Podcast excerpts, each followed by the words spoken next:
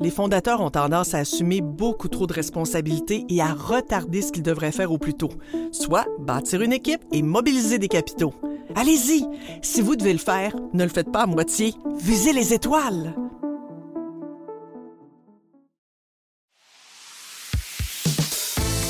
Bonjour, je m'appelle Michael Answorth.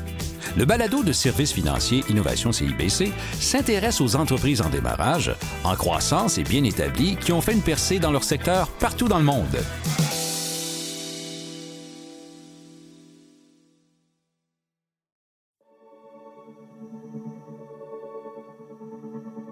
Stéphanie Lapierre sait que les données ne sont pas qu'un nouveau pétrole.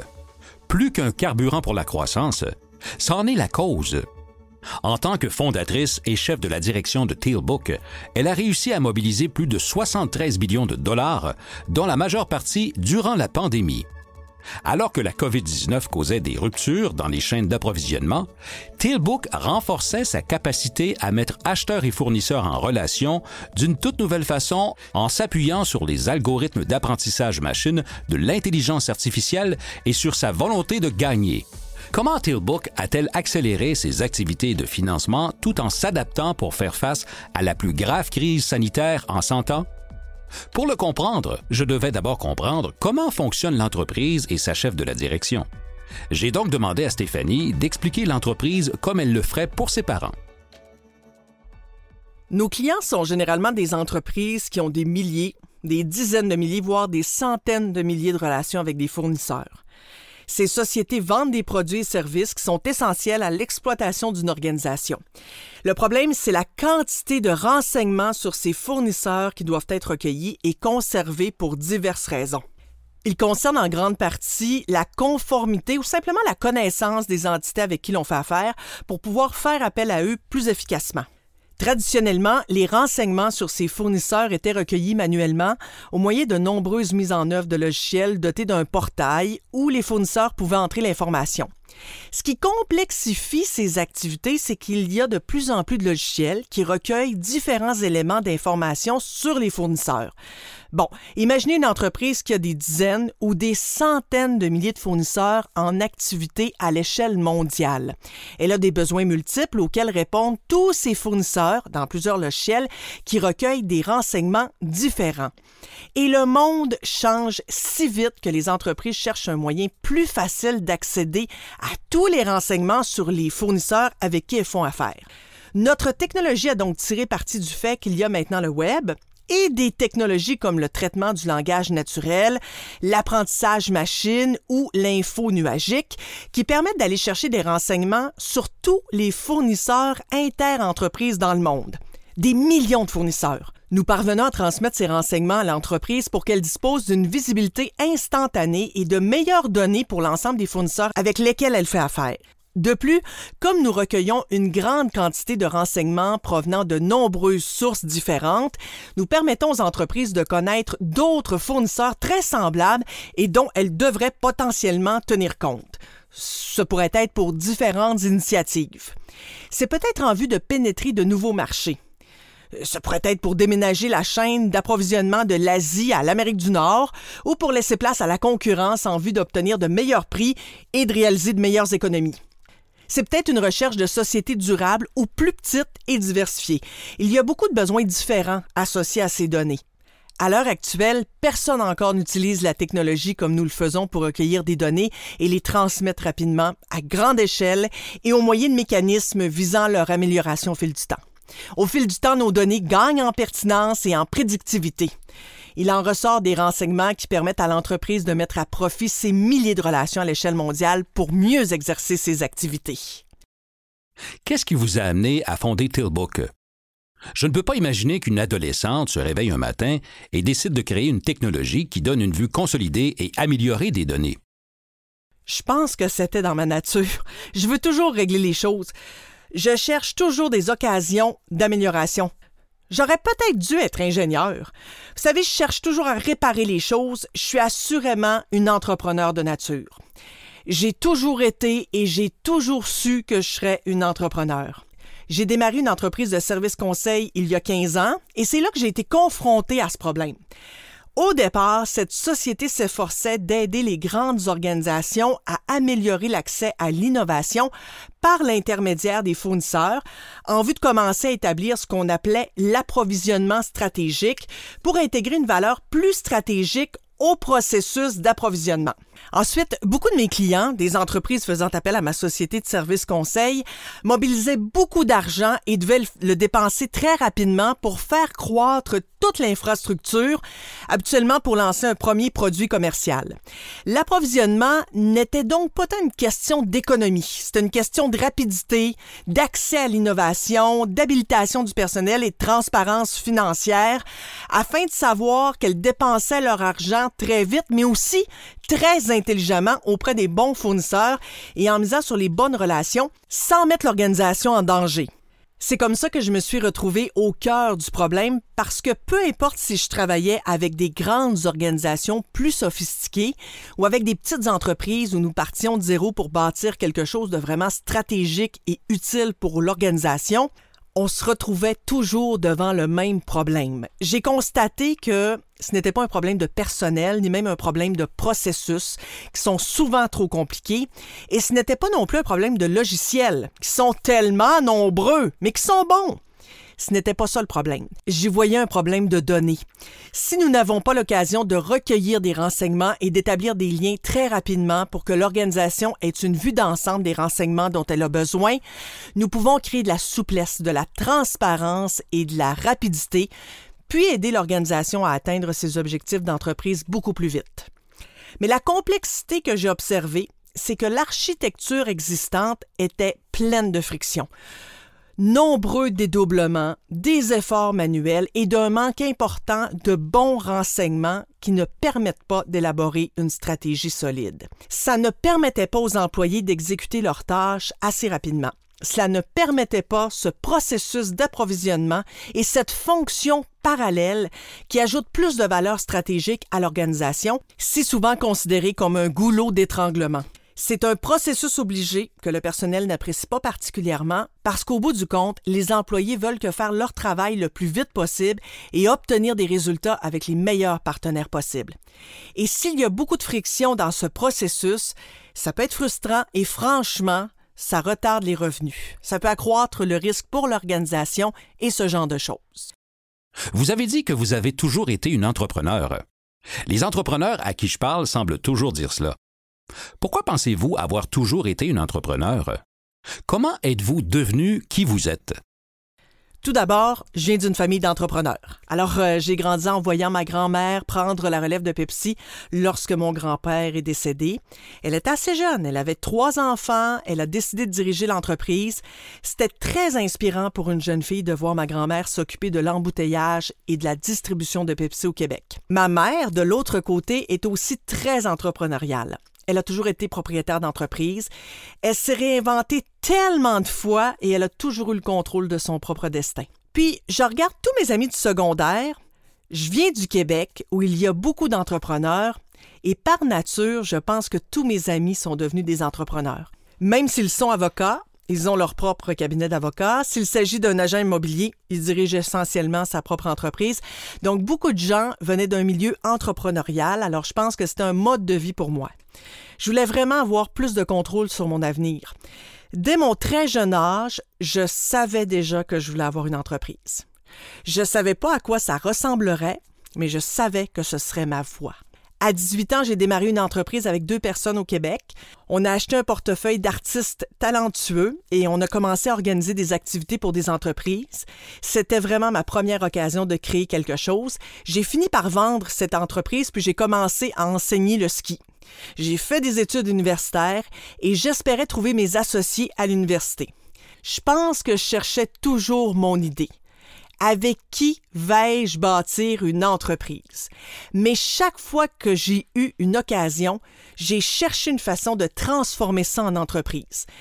À un moment donné, j'ai dû prendre une décision. Je devais démarrer une entreprise qui présentait probablement un faible risque à l'époque et c'était mon entreprise de service conseil. Je me suis dit que si je pouvais réussir à bâtir ça, Et c'est ça qui m'a confronté à un problème que j'ai vraiment essayé de résoudre pendant neuf ans, parce qu'avec trois enfants et une entreprise de services conseil prospère, j'avais pas besoin de créer Tillbook. Ce n'était pas par nécessité, mais le problème était toujours bien réel et devant moi, et je me suis dit que si ma vision existait, elle résoudrait les problèmes de chaque client avec qui j'ai travaillé, c'est-à-dire des centaines d'entreprises. Personne n'envisageait le problème de cette façon. Tout le monde tentait de résoudre le problème au, moyen de logiciels et de portails. Je suis devenu vraiment convaincu que si nous pouvions avoir une plateforme de données indépendante de toutes ces solutions, nous pourrions établir les liens. Nous pourrions offrir ce genre de visibilité. Nous améliorions l'investissement dans ces logiciels. Parce qu'à l'achat d'un logiciel, on présume généralement qu'on aura un RCI, mais ça suppose que les données du logiciel sont bonnes. Lorsque le logiciel et les données ne sont pas bons, il y a des résultats inférieurs. Si nous pouvons améliorer cet investissement, nous pourrons changer l'architecture de l'avenir. C'était vraiment emballant. C'était ma source de motivation. Mais je pense que ça fait partie de mon ADN. La tolérance au risque, la résilience et la volonté de résoudre un problème, ça doit être bien réel parce que c'est difficile. Ce parcours est très, très difficile. Si vous ne croyez pas intimement en ce que vous bâtissez, il vous sera très facile de vous décourager ou d'abandonner. Parlez-moi de ce parcours difficile. Selon le Globe and Mail, vous avez obtenu 50 millions de dollars de financement. On a dit de vous que vous faisiez tout pour gagner. C'est une compétence unique. Quelle est la leçon la plus difficile que vous avez apprise sur cet ensemble de compétences? Je pense pas que c'est quelque chose qu'on apprend, c'est inné en fait. Mais par ailleurs, c'est 64,5 millions de dollars canadiens. C'est 50 millions de dollars américains, ça, n'est-ce pas? Je tiens à le corriger car je pense que c'est très différent. Je n'ai jamais accepté. Je n'ai jamais accepté que les choses échouent ou ne puissent pas changer. Je pense que tout le monde peut changer les choses. À de nombreuses reprises dans mon parcours, il aurait été vraiment, vraiment facile d'abandonner. Quelqu'un est venu me voir et nous cherchions à l'avoir comme chef de l'exploitation. Il m'a dit que s'il devenait chef de la direction de l'entreprise, il laisserait les choses aller. Il se concentrerait sur un cas d'utilisation du logiciel et essaierait plutôt d'en maximiser la valeur. Je l'ai regardé, puis je lui ai dit, c'est exactement la raison pour laquelle vous n'êtes pas le chef de la direction, n'est-ce pas? La vision est très vaste, mais tout le monde ne comprend pas la voie à suivre. Et je comprenais pas nécessairement non plus le cheminement, mais ma vision était bien réelle. Alors oui, je pense qu'il ne s'agit pas seulement d'accepter les faits et de laisser les choses aller. En fait, c'est toujours difficile de remettre en cause la manière actuelle de faire les choses pour trouver une voie à suivre. C'est vrai pour tout le parcours. Il ne faut pas accepter de manquer d'argent, que le marché adopte une autre voie ou que quelqu'un puisse pas faire le travail. Il s'agit de changer ce qui doit changer aussi vite que nécessaire et toujours être à l'affût des occasions. On m'a déjà dit que j'accorde trop d'importance aux commentaires, mais j'adore les commentaires, j'écoute les gens. Cela ne signifie pas que je tiens compte de tous les commentaires. Je les assimile et je prends mes propres décisions, mais cela me permet d'adopter un autre point de vue et de comprendre que les choses les plus importantes tendent à se répéter rapidement, de les analyser puis de prendre mes propres décisions en conséquence. Mais je pense qu'il est très important d'écouter, de prendre en compte les commentaires, de saisir les petites occasions qui semblent justes et de suivre son instinct. En voilà une chose, parce qu'au début, j'avais pas autant confiance en moi, mais au fil du temps, à maintes reprises, j'ai confirmé la validité de mon instinct. J'ai un très bon sixième sens et je peux maintenant m'y fier davantage parce que je suis maintenant plus convaincu d'avoir raison la plupart du temps. Pas tout le temps, mais la plupart du temps. Je n'ai pas d'objection à ce qu'on me présente d'autres idées. Je peux changer d'avis. Mais en général, mon sixième sens est juste et à présent, j'ai gagné en confiance et en crédibilité afin de miser davantage là-dessus pour créer du changement.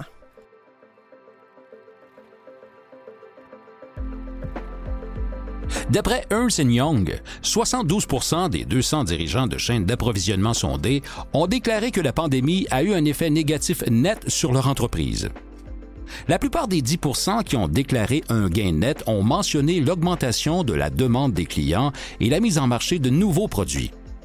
Quoi qu'il en soit, 92% de toutes les sociétés ont continué d'investir dans la technologie pendant la pandémie. Stéphanie Lapierre l'a constaté à Theobook et s'est adaptée.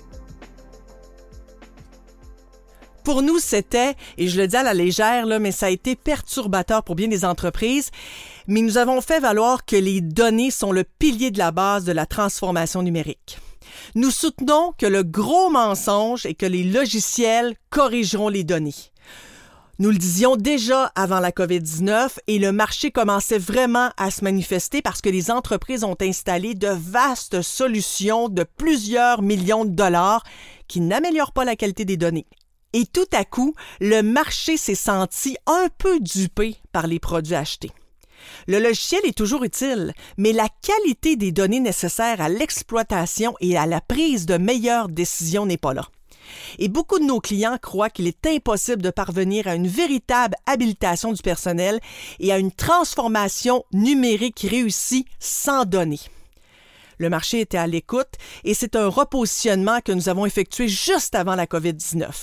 Mais lorsque la COVID-19 a frappé, tout le monde a soudainement compris que les logiciels ne corrigent pas les données parce que personne n'a accès à l'information nécessaire, à la vitesse et à l'échelle requise pour assurer la continuité de l'exploitation ou obtenir de l'équipement de protection ou euh, trouver les sources qui permettraient de modifier la production le plus vite possible dans un contexte très concurrentiel.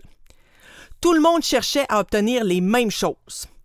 Et tout à coup, je pense que ça a permis une prise de conscience, non seulement pour la chaîne d'approvisionnement, mais aussi pour les dirigeants. Où sont ces renseignements? Combien de fournisseurs avons-nous en Chine? Si vous n'avez pas de réponse à cette question, où obtenir cette matière première maintenant très chère? Comment trouver d'autres sources de fournisseurs pouvant nous permettre de réduire les prix? Toutes les questions ont été soulevées et si ces fonctions ne sont pas en mesure d'y répondre, on est en présence d'une énorme lacune. Soudainement, les données sont devenues très importantes et nous avons pu répondre à ce besoin. Nous venions tout juste d'obtenir notre capital d'amorçage. Nous commencions tout juste à bâtir notre équipe de mise en marché quand la COVID-19 a frappé l'un de nos directeurs de compte récemment embauché a suggéré d'offrir aux fournisseurs du marché des listes de toutes les organisations perturbées par la COVID-19. Et parce que nous avons créé ce réseau de fournisseurs, que nous avons autant d'informations et que nous avions mis au point des algorithmes permettant de comprendre ce qui rendait les fournisseurs semblables ou non, nous avons alimenté un moteur de recherche qui a permis de fournir en un rien de temps des listes de fournisseurs à toutes les organisations, notamment pour l'équipement de protection, les matières premières ou des fournisseurs locaux. Notre pipeline a pratiquement explosé. Nous avons reçu 160 demandes dans les premières semaines. Ensuite, tous les fournisseurs de logiciels qui avaient promis de bonnes données ne pouvaient pas répondre aux besoins de leurs clients à ce moment-là. Nous avons aussi reçu des demandes de renseignements de fournisseurs de logiciels cherchant à collaborer avec nous pour intégrer nos données à leurs solutions, ainsi que notre moteur de recherche afin d'offrir plus de valeur à leurs clients. C'était une occasion énorme pour nous. Nous étions alors une petite équipe. Nous venions de commencer à élaborer notre stratégie de mise en marché. En rétrospective, nous n'étions pas vraiment prêts à tirer parti de la COVID-19. Heureusement, nous avons pu accélérer la ronde de série A. Nous avons donc réussi à mobiliser les fonds deux ou trois trimestres plus tôt que prévu et grâce à ce capital, nous avons commencé à bâtir et à faire croître l'équipe. Ben, cela nous a permis de nous préparer pour la série B qui a pris fin juste avant les fêtes. Et encore une fois, c'est dans ce genre d'occasion qu'on peut choisir. Nous avons vu tellement de résilience dans des entreprises qui auraient pu abandonner face à la COVID-19. C'est vrai, hein? Mais elles ont réorienté complètement leur activité pour en tirer parti et assurer leur survie. Certaines personnes ont obtenu d'excellents résultats à cause de cela dans des contextes inattendus. Pour moi, l'entrepreneuriat, c'est de savoir si vous avez de la résilience. Avez-vous la capacité de saisir ces occasions ou ces défis et de les transformer en occasions, non seulement pour survivre, mais aussi pour bâtir une meilleure entreprise, potentiellement, et devenir plus concurrentiel et durable? Vous avez dit plus tôt que le plus grand mensonge, c'est que les logiciels sauveront votre entreprise. N'est-ce pas la première phrase de votre argumentaire? Le gros mensonge est que les logiciels corrigeront les données. Je ne crois pas que quiconque s'attend à ce que les logiciels sauvent une entreprise. Mais les logiciels ne corrigent pas les données. C'est un peu ce qu'on supposait qu'avec un portail, en invitant les fournisseurs à donner de l'information, puisqu'il s'agit d'une organisation bien établie, les fournisseurs voudraient évidemment faire affaire avec elle et se conformeraient à ses demandes. Mais au bout du compte, si on prend une organisation qui a, disons, 15, voire 25 ou 150 logiciels qui concernent les achats, pour chacun de ces logiciels, elle demande aux fournisseurs d'accéder à un portail pour rentrer de l'information, mais ils ne le font tout simplement pas parce que de leur côté, ils se retrouvent avec plusieurs systèmes pour chaque client et il leur faut tellement de temps pour se faire payer qu'ils entrent leurs renseignements bancaires et une quantité limitée de renseignements, mais ils ne retournent au portail que s'il faut les mettre à jour pour être payés. Rien d'autre n'incitera un fournisseur à mettre à jour les renseignements sur 4 ou 500 portails différents. Ce n'est tout simplement pas viable et surtout pour les petites ou moyennes entreprises qui disposent de ressources limitées. Ce n'est pas là qu'elles doivent centrer leurs ressources ça crée un gros problème pour l'organisation qui a mis en œuvre de tels portails. Si les fournisseurs ne viennent pas mettre à jour les renseignements, ben, il faut trouver un autre moyen de les obtenir. Alors, ils y consacrent des services, ils y consacrent du personnel, ils achètent d'autres portails pour d'autres raisons et ils créent des intégrations dans ces systèmes. Mais le logiciel contient toujours des données de piètre qualité. En général, je dirais à un client actuel potentiel, que même s'il peut relier tous ces logiciels les uns aux autres très facilement au moyen d'un intergiciel, en présumant que les données dans le logiciel sont bonnes, on n'ajoutera jamais assez d'intelligence artificielle ou d'apprentissage machine pour que ça devienne formidable. Il y trouvera peut-être des renseignements, mais ils ne seront pas extrêmement utiles. Supposons ensuite que les données sont bonnes. Donc, si par magie, tous les logiciels ont des données vraiment incroyables et qu'on les relie les uns aux autres. Alors la visibilité est limitée aux données connues, ce qui est en fait très peu. C'est ce que vous ne savez pas ou le contexte mondial qui devient aussi important, voire plus important, et qui vous permet de tirer parti d'occasions d'innovation ou d'améliorer la compétitivité ou de connaître les tendances ou les risques potentiels que vous devez connaître. Vous avez obtenu ce financement de série A. Comment en avez-vous tiré parti? Vous avez dit que le plus grand défi consiste à définir une catégorie qui n'a jamais existé. Comment avez-vous tiré parti de ce financement pour définir cette catégorie et anticiper les besoins des clients alors que les cas de COVID-19 augmentaient? Je pense que ce que nous avons bien fait, c'est d'établir beaucoup de relations très solides sur le marché. Même au début, beaucoup de gens y croyaient. Beaucoup de gens qui y voyaient une occasion savaient qu'au fond, les données comportaient des lacunes. Si on pouvait corriger les données de base, car les résultats ne peuvent pas être meilleurs que les données. On ne peut pas améliorer les résultats tant que les lacunes dans les données de base ne sont pas corrigées. On entend beaucoup ce genre de choses, alors nous avons trouvé beaucoup de gens qui croyaient au problème. Et je pense qu'admettre qu'il y a un problème, c'est la première étape. Si vous ne pensez pas avoir de problème de données, vous ne serez pas notre client. Mais si vous reconnaissez avoir un problème de données et aussi qu'un accès à de meilleures données vous permettrait de relier les points et vous donnerait plus de visibilité, cela pourrait être incroyablement efficace. On parle d'une centaine de millions de dollars pour l'organisation, alors nous avons dû trouver les gens qui croyaient au problème. Il était essentiel d'établir des relations avec les personnes influentes et de vraiment préconiser cette voie à suivre. Si vous me suivez sur LinkedIn, j'écris sur les données, la chaîne d'approvisionnement et l'approvisionnement depuis plusieurs années. C'est l'un des premiers conseils que j'ai reçus en tant qu'entrepreneur. Un ami en relations publiques m'a dit de me lancer, de choisir une fréquence d'une ou deux fois par semaine ou par mois et de commencer à développer du contenu. C'est devenu une seconde nature. En tant que francophone, l'anglais est ma deuxième langue, alors ça semblait très intimidant. Mais dès que j'ai commencé à écrire, l'inspiration est venue. À l'époque, je prenais souvent l'avion. C'est ce que je faisais. je m'assoyais dans l'avion et sur mon téléphone, je commençais à écrire du contenu qui pouvait être inspiré d'une conversation, d'un événement sur le marché ou d'une lecture. La production régulière de contenu m'a permis de me positionner comme leader éclairé dans ce domaine et de commencer à positionner l'entreprise comme la prochaine génération. L'an dernier, Kearney a publié ce graphique de tout l'écosystème futur du monde de l'approvisionnement électronique. Et ils ont mis Tilbook, qui était le seul logo au milieu comme fondation de données des fournisseurs tous les logiciels avec lesquels les gens pensaient que nous rivalisions, alors que non, étaient tout autour du cercle. Ça nous a vraiment positionnés comme la fondation de données sur les fournisseurs alimentant l'activité numérique côté achat, qui unifie ces systèmes, optimise la base de fournisseurs et donne aux employés de l'organisation les moyens d'agir plus rapidement. Ce n'est pas seulement une chose, mais de nombreuses choses. Je pense que bien alimenter le marché et établir des relations dès le départ a porté ses fruits, car dans notre secteur, on ne dépense pas d'argent dans des sociétés à risque.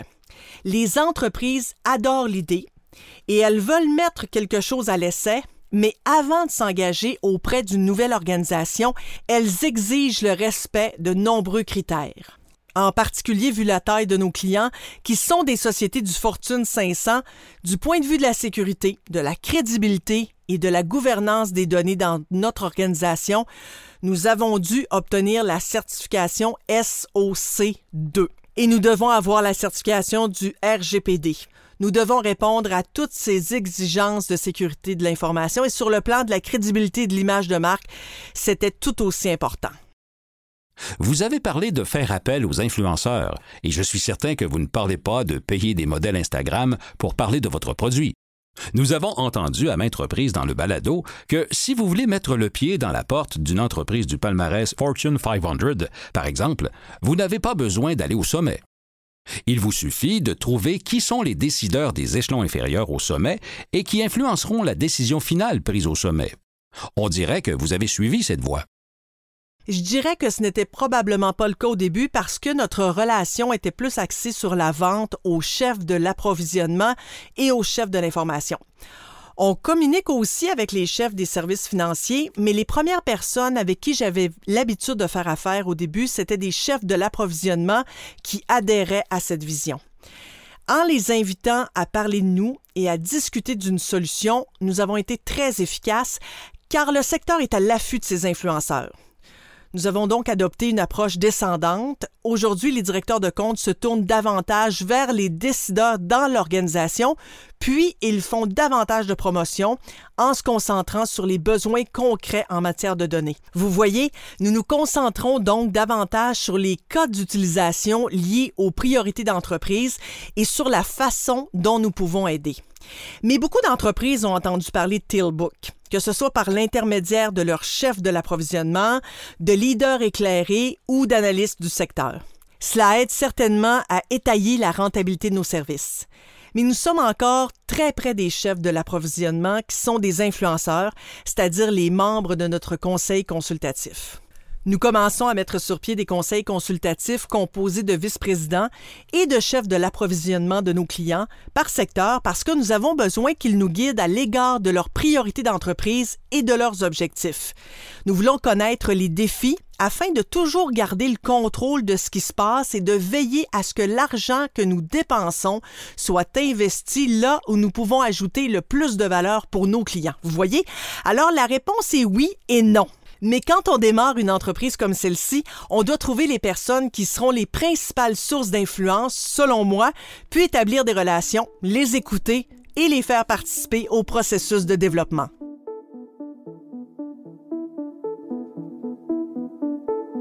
« 2021 s'est avéré une année record pour la mobilisation de fonds des entreprises qui étaient au bon endroit au bon moment. La taille moyenne des opérations a doublé et cette tendance se poursuit, selon Christian Lalonde d'Impressions Ventures. Les valorisations sont élevées, mais les fondateurs avisés adoptent une vision à long terme et Stéphanie Lapierre en fait partie. Elle a récemment mobilisé 40 millions de dollars qui se sont ajoutés aux 10 millions de dollars de financement par emprunt de Services financiers innovation CIBC. Elle me dit que les activités de financement sont plus faciles que son travail quotidien car elle s'appuie sur des mesures qui démontrent que l'idée fonctionne et qu'elle les a. Elle a trois bons arguments. Croissance rapide, fidélisation des talents et occasion de plusieurs milliards de dollars dans un marché inexploité avant son arrivée. Au début, c'était très, très difficile parce que je n'avais jamais mobilisé de capitaux avant ni jamais bâti une entreprise. J'arrivais sans crédibilité dans le monde des affaires. Je n'avais pas d'expérience en technologie et je n'avais pas d'équipe. Au début, c'était très, très difficile. J'avais acquis quelques très gros clients, mais ce n'était pas suffisant pour obtenir facilement des capitaux. Je me demandais vraiment ce que je devais faire. Qu'est-ce que les investisseurs voulaient de plus Outre ces six clients, l'un d'eux avait une capitalisation boursière de 60 milliards de dollars et il s'investissait massivement dans notre réussite. Encore une fois, je me suis mise à écouter les commentaires et je voulais savoir ce que les investisseurs pensaient.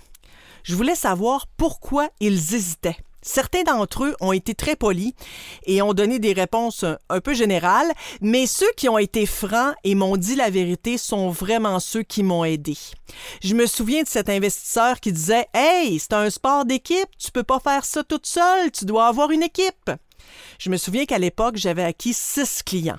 J'avais une équipe à Montréal qui bâtissait la technologie j'avais un employé et je me suis sentie vraiment abattue parce que j'avais besoin d'argent pour embaucher un chef des technologies et un représentant à l'interne et bâtir mon équipe. On m'a aussi dit que puisqu'on impartissait la technologie, ce n'était pas vraiment de la création de valeur. Il était donc très important que nous possédions et mettions au point la technologie à l'interne. Nous parlons des tout premiers jours de Tillbook. Je me souviens d'avoir quitté la réunion avec l'investisseur en me sentant en quelque sorte vaincu parce que c'était la poule ou l'œuf, n'est-ce pas? Sans les fonds, je ne peux pas embaucher l'équipe. Quoi qu'il en soit, je suis parti en me demandant comment ce serait possible et la magie est ensuite apparue. Il y a beaucoup de poussière de fées tout au long de ce parcours. Quelqu'un a mentionné qu'il connaissait un chef des technologies dans une entreprise récemment acquise et qui pourrait être intéressé. Il venait de notre milieu, il avait travaillé à Ariba et à Google et pouvait venir avec une équipe et des capitaux. C'est ce qui s'est passé. Le premier chef des technologies a décidé de joindre à nous, a libellé un chèque et a demandé au chef de la direction de sa société précédente de le rejoindre à titre de chef de l'exploitation et nous avons réussi à obtenir notre premier investissement de démarrage. C'était la première fois que nous obtenions des fonds institutionnels. À partir de ce moment-là, tout reposait sur des données probantes, par exemple la validation sur le marché et sur la série A et la série B, parce que maintenant nous avions des données, n'est-ce pas? Il ne s'agit donc pas nécessairement de moi, bien entendu. Le personnel et les investisseurs doivent être convaincus que la vision est réelle. Il y a une réelle occasion sur le marché. Nous nous attachons à un marché qui croît très rapidement. Toutes ces choses sont vraies. Mais maintenant, tout repose sur les données probantes. Nous avons dû atteindre certaines mesures et nous avons eu dans l'ensemble des IRC supérieurs à la moyenne. C'est là que les investisseurs sont devenus très enthousiastes. Un investisseur m'a dit une fois que les investisseurs montraient à bord d'un avion sans même connaître l'entreprise s'ils voyaient les IRC. Nous avions une croissance de plus de 300 ou une fidélisation nette de 168 Notre cycle de vente a été réduit. Tous les éléments de preuve que nous avions accumulés dans la dernière année ont suscité l'enthousiasme des investisseurs et nous avons fini par obtenir une liste de conditions avant notre processus. Voici une question délicate. Quelle est la plus grande erreur que vous avez commise au début pour ce qui est du financement et que vous souhaitez éviter à un autre entrepreneur en démarrage? Je ne comprenais pas. J'ai simplement agi. C'est, en fait une de mes forces. Mais j'ai perdu beaucoup de temps à rencontrer des investisseurs qui n'étaient pas à la bonne étape, qui n'avaient pas de fonds au bon cycle de vie et qui n'avaient pas de thèse dans mon domaine. J'ai beaucoup, beaucoup appris. Mais j'aurais pu économiser des centaines d'heures de mon temps et de leur temps en me concentrant sur les investisseurs qui convenaient à mon domaine, à la bonne étape, avec les bons fonds qui pourraient ajouter de la valeur à mon entreprise et qui comprendraient mon entreprise et mes objectifs. J'ai donc embrassé beaucoup de grenouilles pour trouver mon prince charmant, et ça a fonctionné pour moi. Mais si possible, soyez un peu plus stratégique dans vos choix d'investisseurs. Apprenez à connaître le contexte, renseignez-vous sur leurs fonds et leurs thèses, essayez de trouver une analogie avec des placements antérieurs auxquels vous pourrez faire référence pour les aider à tracer des parallèles et essayez de voir les choses de leur point de vue. Trouvez ce qui manque aujourd'hui dans votre profil de risque. Pour moi, c'est que j'étais une femme. Ce n'est pas en raison de genre. Je pense que beaucoup de femmes auront tendance à accepter beaucoup plus de risques et ne bâtiront pas une équipe assez tôt ou ne mobiliseront pas de capitaux assez vite. Soudainement, vous allez investir quelques millions de dollars dans une personne qui présente un risque potentiellement élevé. J'ai trois enfants si l'un de mes enfants tombait malade? Qu'est-ce qui lui permet de prendre mes millions de dollars et de les multiplier par 10 ou plus? J'ai regardé les choses de leur point de vue et j'ai constaté que je devais réduire les risques associés à ma personne. Je l'ai fait en bâtissant l'équipe.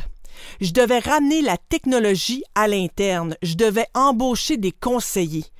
Tout ce réseau que j'ai bâti visait à réduire le risque afin que l'entreprise ne repose pas uniquement sur moi, et j'y ai ajouté mes compétences pour que nous puissions réellement livrer la marchandise. Si quatre femmes viennent me proposer d'investir en elles et qu'elles ont une bonne idée, même si tout n'est pas réglé, mais qu'elles ont toutes des ensembles de compétences complémentaires et sont toutes très enthousiastes et motivées, je peux voir qu'elles ont des chances de réussite. Ça me donne beaucoup de confiance. J'encadre beaucoup de femmes fondatrices, mais voici ce que je pense de la question du genre. Elles ont tendance à accepter beaucoup trop de responsabilités et à retarder ce qu'elles devraient faire très rapidement, c'est-à-dire renforcer l'équipe et mobiliser des capitaux. Vous savez, il faut foncer. Si vous devez le faire, ne le faites pas à moitié. Visez les étoiles. Pour ce qui est du capital, vous avez délaissé le capital de risque et la vente de parts de l'entreprise au profit du financement par emprunt. À quel moment passez-vous du capital de risque au capital d'emprunt? Nous avons toujours eu une part d'emprunt dans nos rondes. C'est une sorte de coussin supplémentaire au cas où les choses ne se dérouleraient pas comme prévu. Car quand on crée un produit, il y a beaucoup d'hypothèses sur la façon dont les choses vont se dérouler et elles pourraient ne pas se dérouler exactement comme prévu. Si un peu plus de temps est nécessaire pour valider les données afin d'avoir les bons éléments de preuve à présenter aux investisseurs, ben ce coussin sera bien utile. On veut éviter d'utiliser le financement par emprunt pour se sortir d'une situation difficile. Il doit plutôt être un moyen d'accroître la valeur de l'organisation au besoin quand on a besoin d'un peu plus de temps. Ça, c'est ma manière de voir les choses. Avec le premier financement de démarrage, nous avons obtenu du financement par emprunt. En établissant une relation avec les banques de la ronde de série A, nous en avons obtenu un peu plus. Lors de la série B, nous avons été en mesure de tirer parti du fait que nous avons maintenant établi des relations. Nous avons été responsables sur le plan financier, nous avons des preuves très solides et faire affaire avec les bonnes sociétés de capital de risque a aussi aidé à établir des liens avec les banques. Mais je crois qu'il s'agit d'une très bonne occasion. L'argent à la banque donne une protection supplémentaire en cas de besoin. Il est difficile d'obtenir ce financement plus tard. Depuis 2021, votre croissance a triplé dans de nouveaux secteurs comme la technologie, l'immobilier et les biens de consommation courante. Comment maintenez-vous une telle croissance tout en conservant votre clientèle actuelle? Comment restez-vous concentré sur vos objectifs? Nos données ne tiennent pas compte du secteur et les cas d'utilisation sont très semblables. Pour nous, le secteur dans lequel nous allons, ça importe peu. On constate une viralité dans un secteur et les données deviennent plus intéressantes au fil du temps, car il y a un chevauchement des fournisseurs qui ont plusieurs clients. Nous ne communiquons pas ces données aux clients, mais notre profil devient plus pertinent la cote de pertinence s'améliore. Nous avons des analyses et des indices de référence que nous pouvons commencer à extraire. Nous pouvons attirer un nouveau client du secteur de l'exploitation minière, du commerce de détail ou de la technologie et immédiatement jeter de la lumière sur ces données. Par exemple, des clients veulent savoir combien de leurs fournisseurs sont petits et diversifiés. Ça signifie qu'ils appartiennent à une femme, à un vétéran, à des Afro-Américains, etc. S'ils ont une certification aujourd'hui, nos clients doivent recueillir ces données au moyen d'un portail, puis les valider à l'aide de leurs données de base. C'est un processus plutôt manuel et c'est pas tous les fournisseurs qui le font. Avec Tillbook, après l'activation, les données de base sont l'équivalent de celles d'une entreprise de la taille de celle du Fortune 100. Nous avons des centaines de milliers de fournisseurs et un rapport très exact sur les entreprises avec lesquelles ils font affaire, ces entreprises petites et diversifiées, sur 100% de leurs fournisseurs. En général, les dépenses liées à la diversité augmentent de 20 à 300% et ensuite, nous pouvons commencer à examiner des fournisseurs potentiellement petits et diversifiés. Le code d'utilisation et les facteurs sont donc très différents. Dans le secteur des études supérieures, je reçois du financement fédéral en fonction de ces données. Si je travaille dans le secteur pharmaceutique, par exemple, et que j'ai des contrats avec des hôpitaux, je dois le signaler au gouvernement ou si j'obtiens des subventions fédérales. Si je travaille dans le secteur de la technologie, peut-être que mes actionnaires recherchent ces données. Mes consommateurs recherchent ces données. C'est peut-être davantage sur le plan de la compétitivité ou pour s'assurer d'avoir un pipeline d'innovation. Les facteurs sont donc différents d'un secteur à l'autre, mais les cas d'utilisation sont très semblables. C'est donc un peu un luxe pour nous d'avoir commencé dans le secteur de la biotechnologie pharmaceutique où j'ai acquis de l'expérience et où l'entreprise a pris de l'essor afin d'apprendre de ses clients avant de prendre de l'expansion dans de nouveaux secteurs. Mais dans la dernière année, nous avons ouvert nos horizons et je pense que nous avons 12 ou 14 nouveaux secteurs. Mais le problème, bien sûr, quand on passe de l'étape du démarrage à celle de la croissance, c'est le risque d'échouer en accélérant la croissance. C'est le cas de nombreuses entreprises en démarrage qui tentent de passer à l'étape supérieure. Comment éviter cette difficulté? Embauchez des gens vraiment très intelligents et bâtissez une technologie évolutive. Ne vous laissez pas omnubiler par la personnalisation et les entreprises offrant des services de haut niveau. Ça fonctionne pour certaines entreprises. Pour nous, il était très important de comprendre ce que nous bâtissions et ce qui était reproductible et évolutif. L'an dernier, lorsque nous avons obtenu notre financement de série A, trois choses étaient vraiment importantes pour notre entreprise. Pourrions-nous continuer à suivre cette vitesse du marché et chercher la solution et en tirer parti? Pourrions-nous bâtir à grande échelle? J'ai embauché au premier trimestre sept nouveaux cadres supérieurs qui avaient de l'expérience dans toutes les fonctions au sein d'entreprises en démarrage afin de pouvoir compter sur des gens qui savent ce qu'ils font et peuvent se mettre au travail sans tarder. L'autre question est la suivante. Pouvons-nous améliorer la prévisibilité? Pourrions-nous devenir prévisibles dans nos activités? Si nous pouvons accroître la prévisibilité, non seulement nous fonctionnerons efficacement, mais nous donnerons aussi à notre équipe de l'assurance quant aux endroits où nous pouvons dépenser et obtenir les meilleurs résultats. Ça inspire également confiance aux investisseurs. Si nous disons que nous allons atteindre X revenus d'ici l'an prochain, nous avons une évaluation favorable. Ils ne tiennent pas compte des comptes clients aujourd'hui, mais de ceux de l'an prochain, et ils en tiennent compte dans notre évaluation et nous obtenons de meilleurs résultats. Ainsi, plus la prévisibilité est grande d'un trimestre à l'autre, plus les investisseurs sont confiants à l'égard de l'avenir. C'est la même chose si nous décidons d'entrer en bourse. Nous n'avons pas nécessairement besoin de 100 millions de dollars en compte client. Mais si nous montrons que d'un trimestre à l'autre, nous sommes prévisibles et nos résultats respectent à un certain pourcentage près nos prévisions, il est beaucoup plus facile de s'inscrire en bourse et de dire Hey, nous savons que nous allons atteindre 100 millions de comptes clients d'ici 2026. Oh, on dirait que nous avons une occasion de poursuivre cette conversation après votre PAPE. Stéphanie, merci beaucoup de votre temps et de vos commentaires. C'était très intéressant. Merci de l'invitation. Les prochaines années seront prometteuses pour Tealbook. C'est grâce à une main ferme sur le gouvernail et à une volonté de gagner. L'établissement rapide d'une relation de financement par emprunt a amélioré la crédibilité des résultats de Tailbook et lui a donné une marge de manœuvre supplémentaire pour atteindre ses IRC. Il sera essentiel de continuer à offrir la transparence que les investisseurs et les clients exigent tout en continuant de faire appel aux influenceurs. Après tout, les meilleurs vendeurs pour votre produit sont ceux qui l'utilisent. Je m'appelle Michael Answorth et je vous remercie de votre attention.